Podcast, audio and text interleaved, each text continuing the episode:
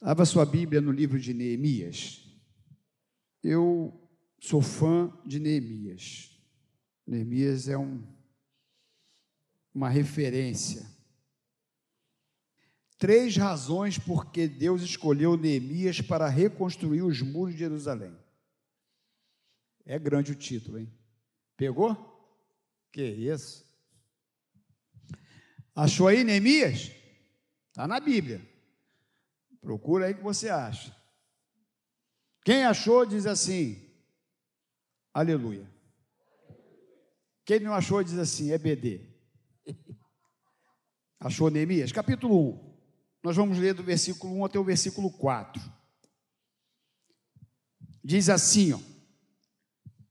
As palavras de Neemias, filho de Acalias, no mês de, no mês de Quisleu, no ano vigésimo, estando eu na cidade de Suzã, veio Hanani, um de meus irmãos, com alguns de Judá. Então lhes perguntei pelos judeus que escaparam e que não foram levados para o exílio e acerca de Jerusalém. Disseram-me: os restantes que não foram levados para o exílio e se achavam lá na província estão em grande miséria e desprezo os muros de Jerusalém estão derribados e as suas portas queimadas. Tendo eu ouvido estas palavras, assentei-me e chorei e lamentei por alguns dias, e estive jejuando e orando perante o Deus dos céus. Só até aí. Senhor, muito obrigado por esse culto tão gostoso, essa reunião onde já tivemos a oportunidade de te adorar, te louvar, perceber a tua presença neste lugar. E nesse momento nós vamos é, dissecar um pouquinho aqui a tua palavra, nos ajuda, nos orienta, nos unge e que nessa diversidade de pessoas o teu Espírito Santo possa ministrar no coração de cada um segundo a necessidade da tua igreja, a necessidade dos seus filhos. Muito obrigado. Em nome de Jesus. Amém. Bom, a pergunta é: por que Deus escolheu Neemias como o reconstrutor dos muros de Jerusalém? Você leu comigo aqui esses quatro versículos, que dá introdução aqui para a história é, do livro de Neemias, onde Neemias, ele está no palácio, ele era o copeiro do rei, né? E agora ele recebe, diz aqui, Hanani, que era um de seus irmãos, com alguns de Judá, e ele pergunta pelos judeus que escaparam e que não foram levados para o exílio. Ele pergunta como estava Jerusalém. E a resposta foi: olha, Jerusalém está em grande miséria, está em desprezo. Por que em desprezo?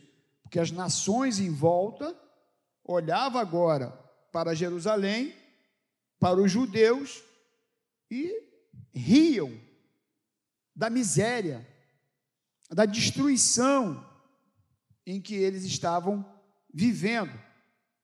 E diz aqui que Neemias, quando ouve essas palavras, Neemias se assenta, Neemias chora, ele lamenta, mas ele jejua e ora perante o Deus dos céus.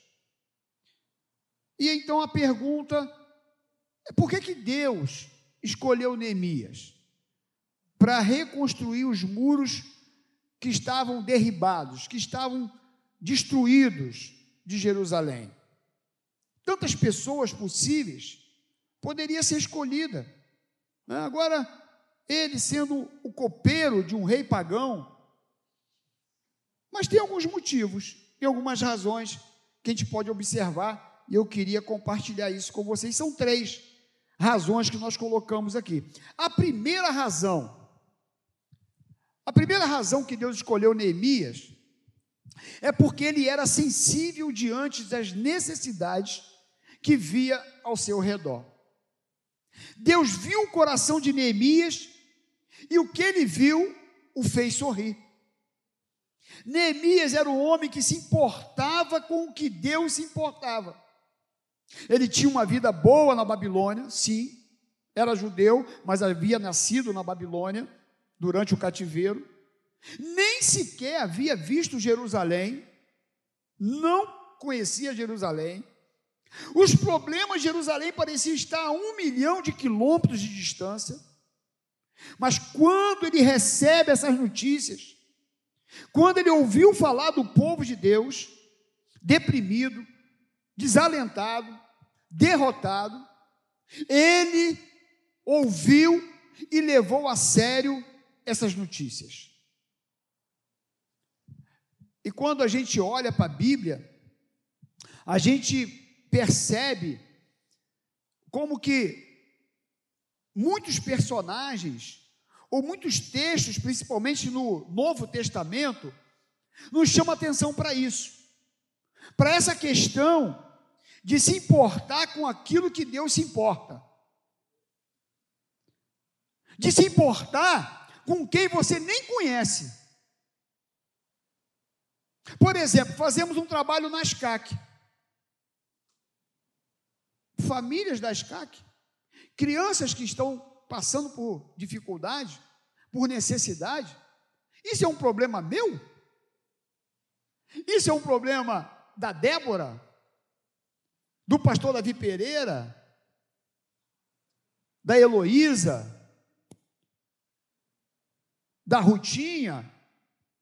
Não, a princípio não. Só que quando, quando nós entregamos a nossa vida para Jesus, o nosso olhar ao nosso redor tem que ser diferente. E quando nós olhamos para as Escrituras, a gente percebe que nem sempre estar na casa de Deus, ou na igreja, ou dizer que serve a Jesus é alguém que se importa com o próximo.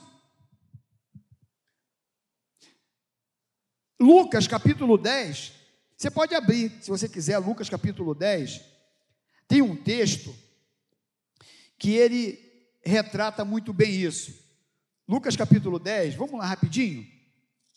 Vamos lá. Versículo 25. Nos fala de quem? Do bom samaritano. Você conhece a história? A história é o seguinte: é mais ou menos o seguinte: olha. Eis que certo homem, intérprete da lei, se levantou com o intuito de pôr Jesus à prova e disse: Mestre, que farei para herdar a vida eterna? Então Jesus lhe perguntou: O que está escrito na lei? Como interpretas? A isto ele respondeu: Amarás o Senhor teu Deus de todo o teu coração, de toda a tua alma, de todas as tuas forças e de todo o teu entendimento, e amarás o teu próximo como a ti mesmo. Jesus respondeu e disse: Respondeste corretamente, faze isto e viverás. Como que dizendo para ele: Não adianta você saber disso e você não fazer o que você acabou de dizer.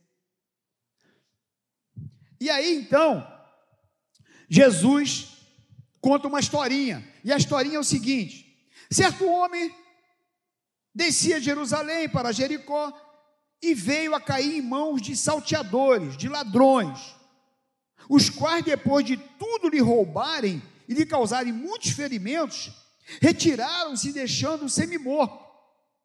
E casualmente descia um sacerdote, ó, descia um pastor. Ah, Vou aqui atualizar. Descia um, um pastor por aquele mesmo caminho e vendo machucado, porque ele foi roubado, estava lá jogado, caído. Quando ele viu, ele passou de largo.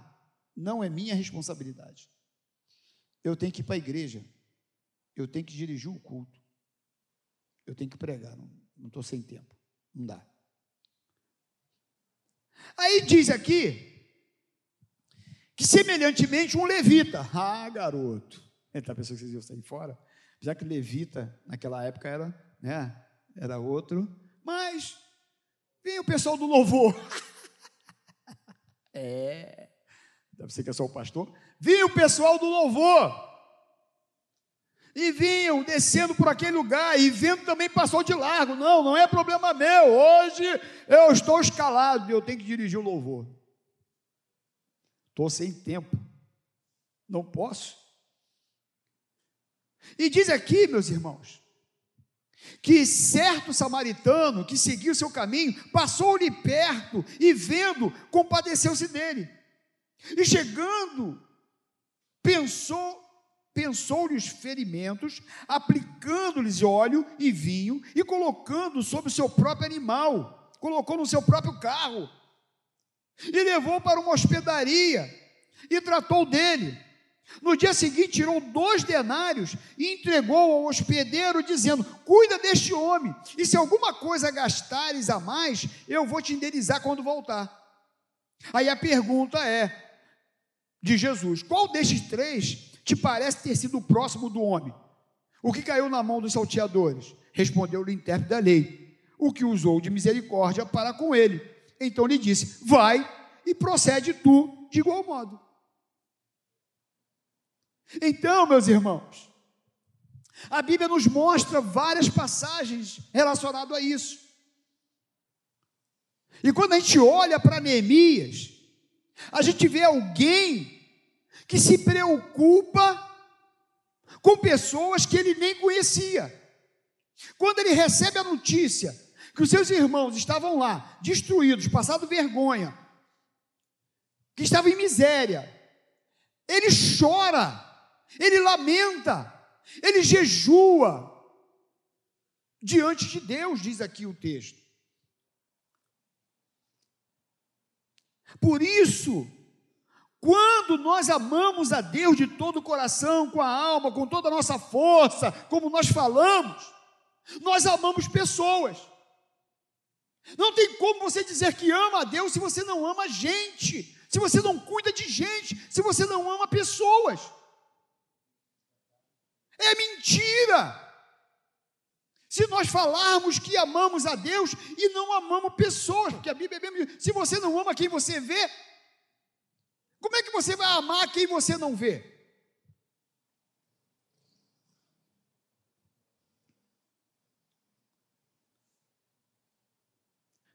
E líderes cristãos, pessoas que Deus olha com um olhar diferenciado, são sensíveis diante das necessidades das pessoas que os rodeiam.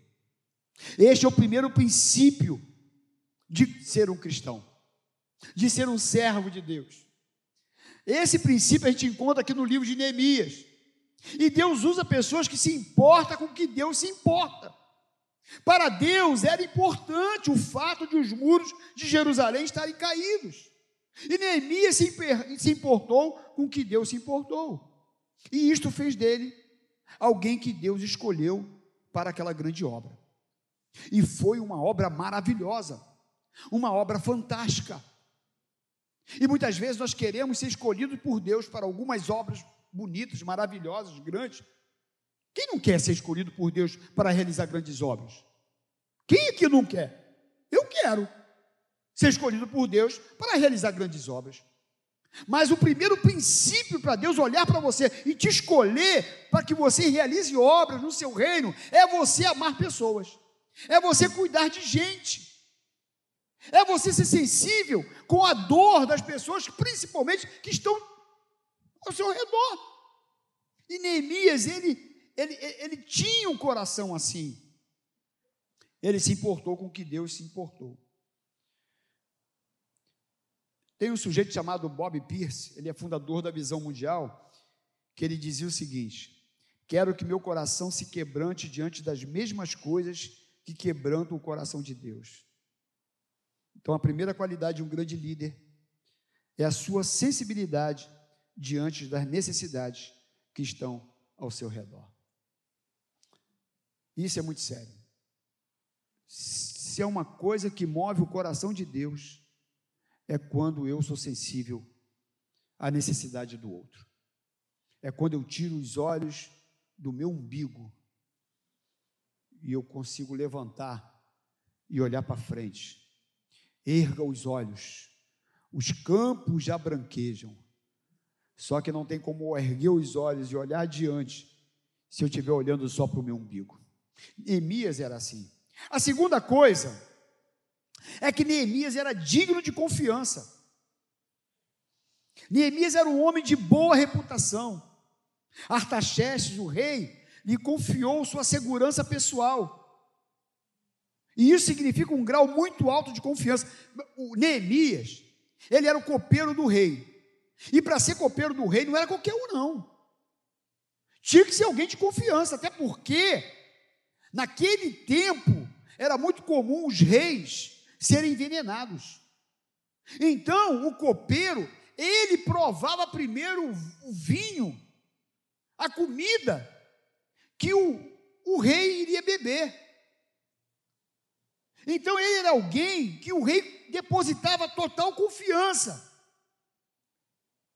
E se é uma coisa que mexe com o coração de Deus, é quando ele pode confiar em você.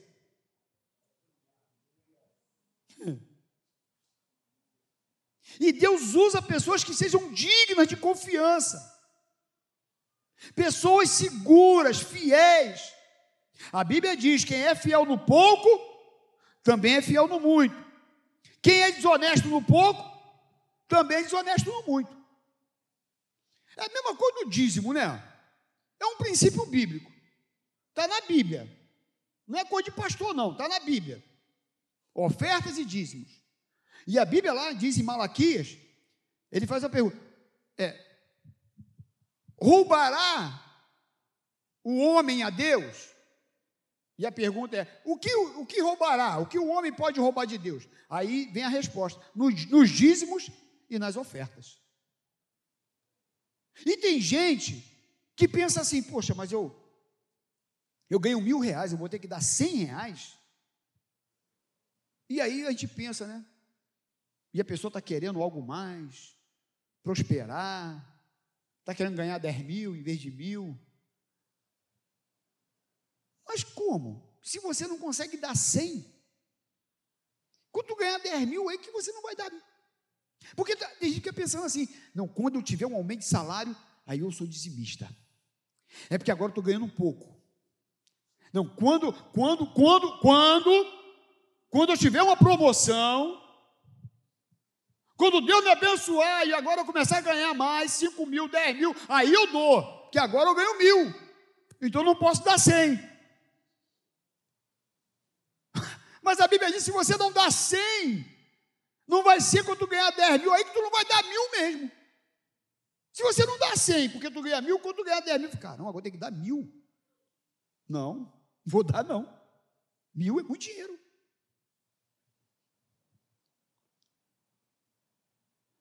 Então, se você não for digno de confiança e lidar com as riquezas deste mundo ímpio, quem lhes confiará as verdadeiras riquezas?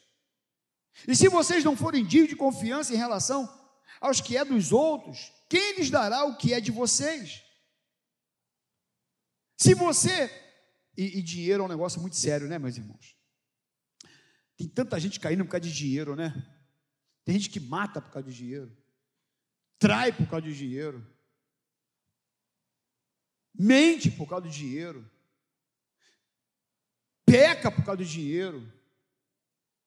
É, é impressionante. Quantas pessoas que têm o coração agarrado, sabe, em dinheiro.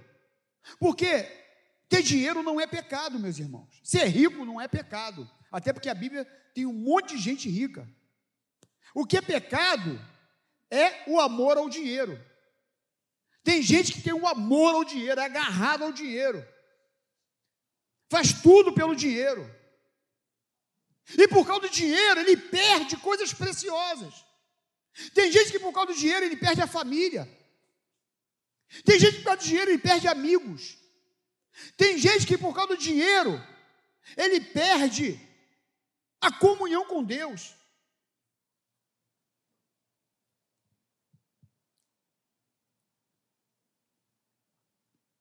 Nenhum servo pode servir a dois senhores, pois odiará um e amará outro, diz a Bíblia.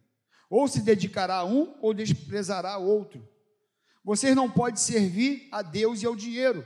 Lucas 16, 10 mostra algumas formas, né? Dessa questão de fidelidade, de como se relacionar com o dinheiro.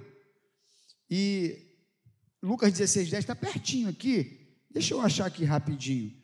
16, 10. Versículo 10, não é isso? Fala sobre isso. Quem é fiel no pouco também é fiel no muito. Quem é injusto no pouco também é injusto no muito. Né? Deixa eu achar aqui o, o texto. Se não vos tornaste fiel, versículo, não, no versículo 11. Se, pois, não vos tornaste fiéis na aplicação das riquezas de origem injusta, quem vos confiará a verdadeira riqueza? Se não vos tornaste fiéis na aplicação do alheio, quem vos dará o que é vosso? O que ele está dizendo aqui? Ele está dizendo o seguinte: se você não é fiel na aplicação das riquezas de origem injusta, quem vos confiará a verdadeira riqueza? Se você não consegue administrar o que é teu, se você não consegue ser um bom administrador, administrador com o seu dinheiro, quem é que vai confiar a você as riquezas? Se vocês se tornarem fiéis na aplicação das riquezas de origem justa, das riquezas de origem justa, é, quem vos confiará a verdadeira riqueza? Se não vos tornaste fiéis na aplicação do alheio, ou seja, do alheio é do dinheiro do outro, quem vos dará o que é vosso? Porque você tratar com seu dinheiro já é complicado. É ou não é, meus irmãos? Fala aí, administrar, né? Não é difícil? Não é complicado? O que tem de gente gastando além do que ganha é impressionante. O que tem de gente sofrendo porque gasta além do que ganha, porque compra o que não pode, porque quer adquirir o que não deve.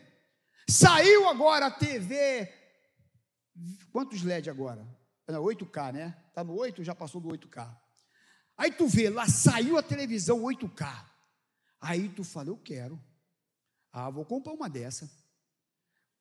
10 mil reais a 8K? Ah, meu irmão, vou parcelar em 36 vezes. Eu vou, eu quero essa 8K. Televisão muito boa. O meu vizinho comprou. Ah, sei que aqui não tem ninguém assim. E a pessoa compra a televisão 8K. E a dela 4K ainda está boa, está legal. Mas é porque saiu a 8K, ela quer. Agora saiu o iPhone, agora está em quanto? O meu já está ultrapassado, porque agora deve, todo mês sair um novo. Está aonde? No 13? 13, já está no 13. Saiu o 13? E esse cai dentro da água e não, nem, não acontece nada. Fica intacto. Ah, eu quero o iPhone 13. Mas o iPhone 13 custa 10 mil. 10? Por aí, no mínimo. Não? 15 mil? Que isso, rapaz? Jesus. 15 mil iPhone 13. Mas você quer o iPhone 13, porque é novidade, todo mundo está comprando, então eu quero. Meu irmão, se você não pode, não compra. Não é pecado você ter um iPhone 15, não é. Mas você tem que poder comprar um iPhone 15. E aí as pessoas, sabe, pagam um preço alto porque querem fazer o que não pode, além do que deve. E aí peca. Erra, porque a Bíblia diz que eu tenho que saber administrar os meus recursos, aquilo que Deus tem me dado na minha mão. Eu tenho que ter sabedoria para gastar de acordo com o que eu ganho. Eu só posso fazer o que eu posso. E mais, diz também que se eu não cuidar dos recursos alheios de uma forma correta, como que Deus vai me dar alguma coisa para administrar se eu não consigo administrar nem o meu e nem o que é dos outros? E é um perigo, meus irmãos. Porque o que, nós, o que a gente vê pessoas falhando com o que não é teu, o que não é dele, levando as coisas que não pertencem a ele, mexendo com o dinheiro do, das pessoas e, e não tendo responsabilidade, e sendo envergonhado como cristão. Mas Neemias era alguém honesto, íntegro. O rei Artaxerxes confiava nele. E Deus olhava para o coração de Neemias e via nele alguém assim, alguém honesto, alguém íntegro. Então a decisão é sua. Peça a Deus para te ajudar, para que você seja digno de confiança, que você seja generoso, mas seja confiável. Até porque o nosso Deus, ele é digno de confiança e é generoso. Então seja generoso. Não seja também avarento. Não seja mão de vaca. É. Seja abençoador. Abençoe gente, pessoas. Cuida de gente. Você sabe de alguém que está precisando de um socorro? Mês de dezembro. Natal está chegando. Tem gente que não tem nem o que colocar em cima da mesa. Não tem nem um franguinho para colocar. E se você pode, estende a mão. Lembra daquele teu irmão? Lembra daquela pessoa? Ou até mesmo que você não conheça. Porque Neemias não sabia nem quem era aquele povo lá de Jerusalém. Ele só ficou sabendo que o pessoal estava lá passando vergonha, que os muros foram destruídos, mas ele nem sabia quem era. Ele não tinha nascido lá em Jerusalém. Terceira coisa, Neemias era disposto. Quando houve a necessidade de um líder, Neemias disse: Ó, eu me ofereço, estou aqui, me envia. Imagina você, Neemias tinha o cargo mais invejável de todo o reino. Ele era copeiro do rei, colado com o homem. Por conta disso, tinha todos os benefícios ali do palácio. Não tinha nada com a história. O problema estava a mais de 1.600 quilômetros dele. Levaria meses para chegar de camelo aonde estava o problema. Para Neemias teria sido muito mais fácil permanecer onde estava, levando a vida fácil do palácio. Mas ele, porém, disse: Eu vou eu não sou construtor, mas eu vou reconstruir os muros. Não tinha as habilidades necessárias para esse trabalho, mas tinha um coração disponível. E Deus escolheu porque ele era sensível, de confiança e se colocou à sua disposição. Meus irmãos, Deus está buscando pessoas disponíveis. Gente com capacidade de ter um montão. Inteligente tem um montão. Mas Deus não está preocupado se você é inteligente, se você é muito capaz. Não! Deus está olhando para o teu coração e está vendo. Você se preocupa com gente. Você tem um coração parecido com o dele. Você ama pessoas. Você é alguém confiável. Você é alguém disponível para a obra. Quando ele te chama, você fala: Eis-me aqui.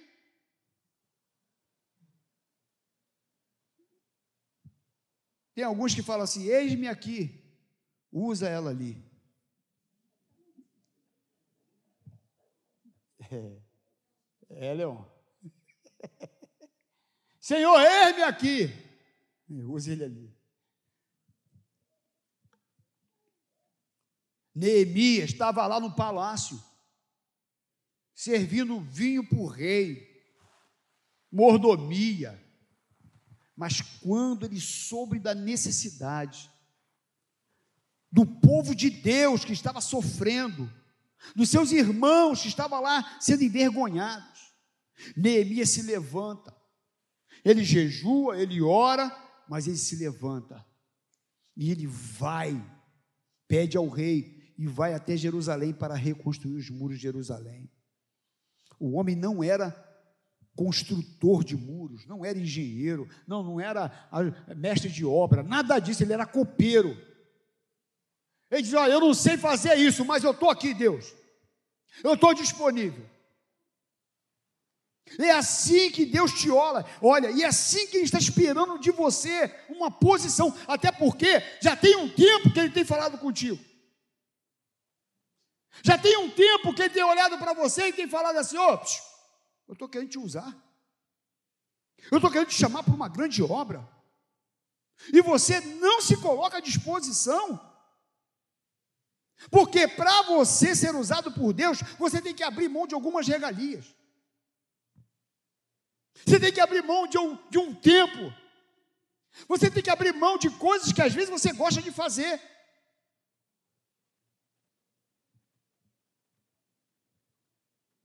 Ou você não acha que eu queria ficar lá naquele hotel cinco estrelas até hoje, comendo a comida que estava lá, aquele quarto maravilhoso, que a minha esposa não queria sair de lá.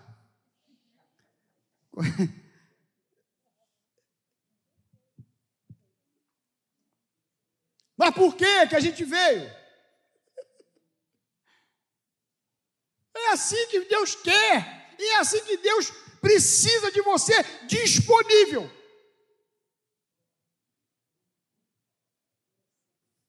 Deus não busca nos líderes, nas pessoas que Ele quer usar, capacidade tanto quanto busca credibilidade, a confiabilidade e a disponibilidade. Entendeu? Eu vou falar de novo. Dá até para você anotar. Deus não busca nos líderes capacidade tanto quanto busca credibilidade, confiabilidade e disponibilidade. Capacidade é o que menos ele procura. Até porque quem capacita ah, mas eu não sei fazer, não sei construir muro, eu sou copeiro. Ah, mas eu não sei pregar. Ah, mas eu não, eu não sei trabalhar no som. Ah, mas eu portaria, não, eu não sei, não. Ah, não. Ah, não sei trabalhar com criança. Ah, não. Meu amigo e minha amiga, ele só quer que você se coloque à disposição. Eu estou aqui. É para fazer o quê? Quem capacita é Ele. Quem dá condição é Ele, né, maestro? É Ele que faz. E essas qualidades são todas elas questão de decisão. Olha aí, que coisa boa agora. É decisão. Isso que nós falamos aqui de credibilidade, confiabilidade, disponibilidade, é uma decisão minha. Eu é que tenho que decidir ter credibilidade. Eu é que tenho que decidir ser alguém confiável. E eu que tenho que decidir que eu estou disponível para aquilo que Deus quer fazer através da minha vida. Então, essas qualidades é decisão. Talvez você até diga: ah, eu não tenho esses dons, não tenho talento ou intelecto necessário. No entanto, não é essa pergunta que Deus está fazendo a você. Deus quer saber: Ele pode acreditar em você? Você tem caráter? Seu caráter está sendo desenvolvido? Você é sensível às pessoas? Você é digno de confiança? Deus pode se apoiar em você? Você está disposto? Olha as perguntas. E qual é a sua resposta? Que nessa noite, essa palavra, que é uma palavra até de confronto, que a gente vê pouco glória a Deus e pouco aleluia?